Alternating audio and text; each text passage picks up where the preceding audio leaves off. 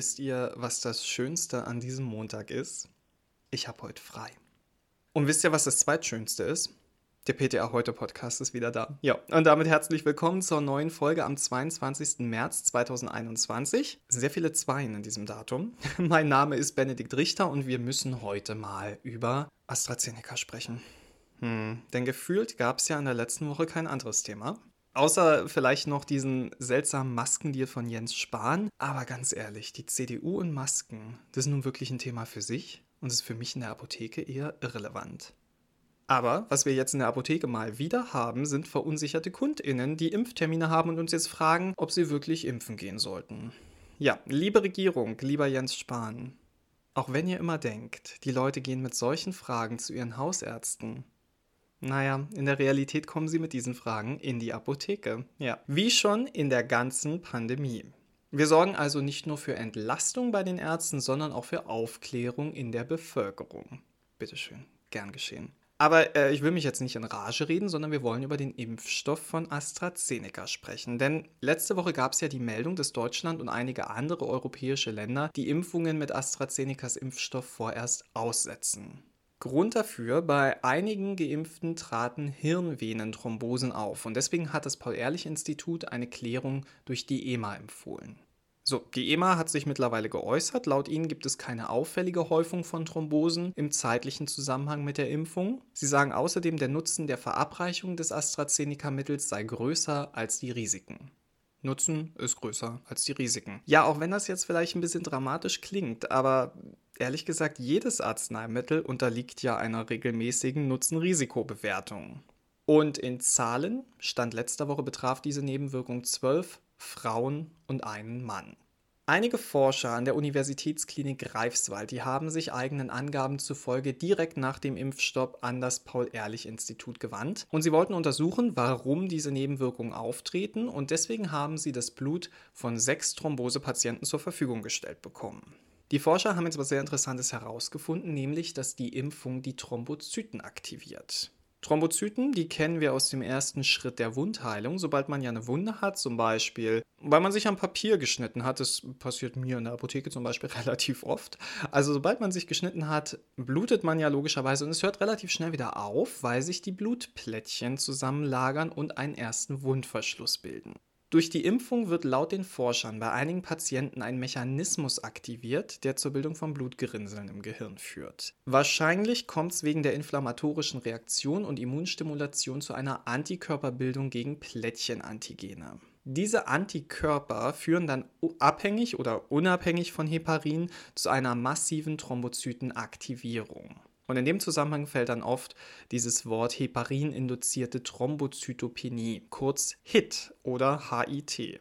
Das Problem ist allerdings, die HIT ist nur bei vier PatientInnen nachgewiesen. Ja. Das klingt jetzt aber auch erstmal wieder gruselig, aber dass man diesen Mechanismus erkannt hat, ist ja was Gutes, denn jetzt kann man was dagegen tun. PatientInnen, die tatsächlich an einer gesicherten autoimmunen HIT und kritischen Thrombosen wie einer Sinusvenenthrombose oder einer Hirnvenenthrombose leiden, denen kann durch die Gabe von hochdosierten intravenösen Immunglobulinen geholfen werden. Wie gesagt, HIT ist eine Erklärung, aber es betrifft ja scheinbar nicht alle. Daher muss weiter geforscht werden und genau das tut man auch. Im Übrigen sind das die seltenen Nebenwirkungen, die man bei Langzeitstudien herausfindet. Und darüber haben wir ja hier schon mal berichtet. Das sind dann diese Nebenwirkungen, die in einer Packungsbeilage ganz weit unten erscheinen, weil sie so selten sind. Ganz ehrlich, dass AstraZenecas Impfstoff jetzt erneut überprüft wurde, das ist für mich persönlich eher etwas, das mein Vertrauen in diesen Impfstoff stärkt. Ganz recht stärkt mein Vertrauen, weil ich weiß, dass der eben nicht blind auf den Markt geworfen wurde, sondern dass das ein sicherer Impfstoff ist, der ja von Experten ständig untersucht wird. Und um da mal einen Tweet zu zitieren, den ich letzte Woche dazu gelesen habe, wir haben eh alle schon Thrombose vom Zuhause rumsitzen. Gib Impfe, Jens. Übrigens sollte man das Thromboserisiko bei einem Flug nach Mallorca auch nicht unterschätzen. Ich hatte in der Apotheke also vergangene Woche sowohl die Frage, ob ich mich jetzt noch mit AstraZeneca impfen lassen möchte, und da sage ich gern, als auch die Frage, was man gegen die Symptome nehmen kann, die nach einer Impfung auftreten, weil da liest man ja allerhand. Es haben ja alle einen Impfarm, es haben alle Fieber, es fallen alle auch zwei Tage aus. Kann man da nicht irgendwas nehmen dagegen? Oder kann ich nicht vielleicht schon vorbeugend vielleicht so eine Paracetamol einwerfen oder eine Ibuprofen?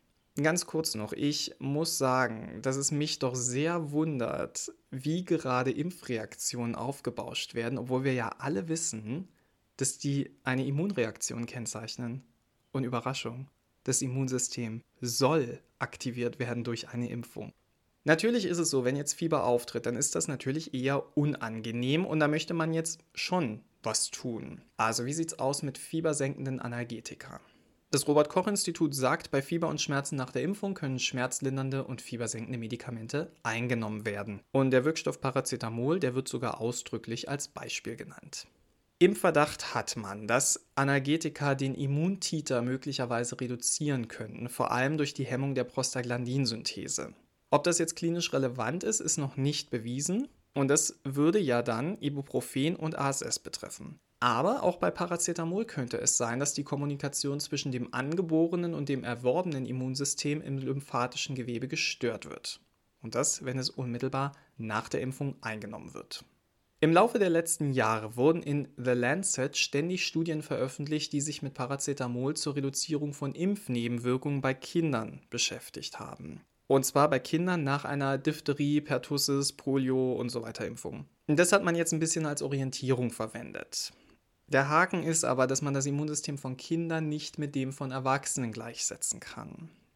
Auch das Team von der University of British Columbia sagt, dass es bisher nicht bekannt sei, ob Paracetamol die Wirksamkeit einer Covid-19-Impfung beeinträchtigen könne. Außerdem sagen sie, dass die unerwünschten Wirkungen nach einer Impfung, und das fand ich sehr interessant, die unerwünschten Wirkungen nach einer Impfung werden in der Öffentlichkeit deutlich stärker wahrgenommen, als sie laut Zulassungsdaten auch tatsächlich auftreten. Man kann mittlerweile von einem nicht unerheblichen Anteil an Nocebo-Effekten nach einer Immunisierung gegen Covid-19 ausgehen.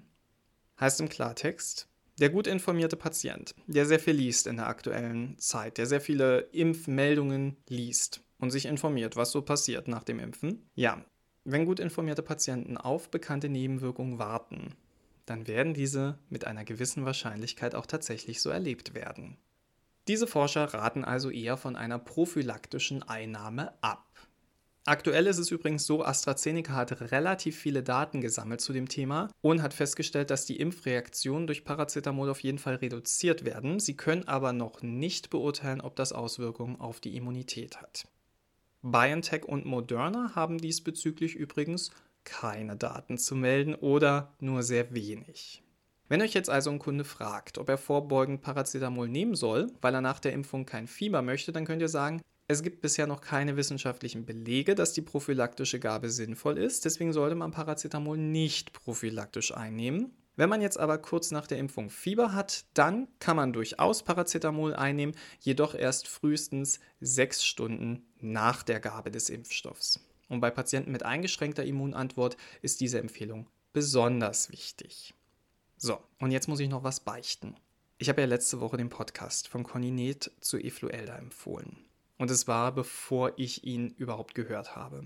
Ich habe ihn aber tatsächlich am Montagabend gehört, als ich in der Kälte auf meinen Bus gewartet habe. Und ich muss ihn euch jetzt wirklich nochmal empfehlen, weil der echt informativ ist. Und in dieser Woche, da gibt es eine neue Folge, und zwar zum elektronischen Heilberufsausweis. Das wird ja für uns sehr relevant werden demnächst. Wenn euch also das Thema interessiert, dann habe ich jetzt gute Nachrichten für euch, denn wenn ihr diese Podcast-Folge gerade über Soundcloud hört, dann müsst ihr jetzt gar nichts mehr machen. Dann müsst ihr einfach warten, bis unsere fantastische Abschlussmelodie erklungen ist und dann rutscht ihr direkt in diese Folge.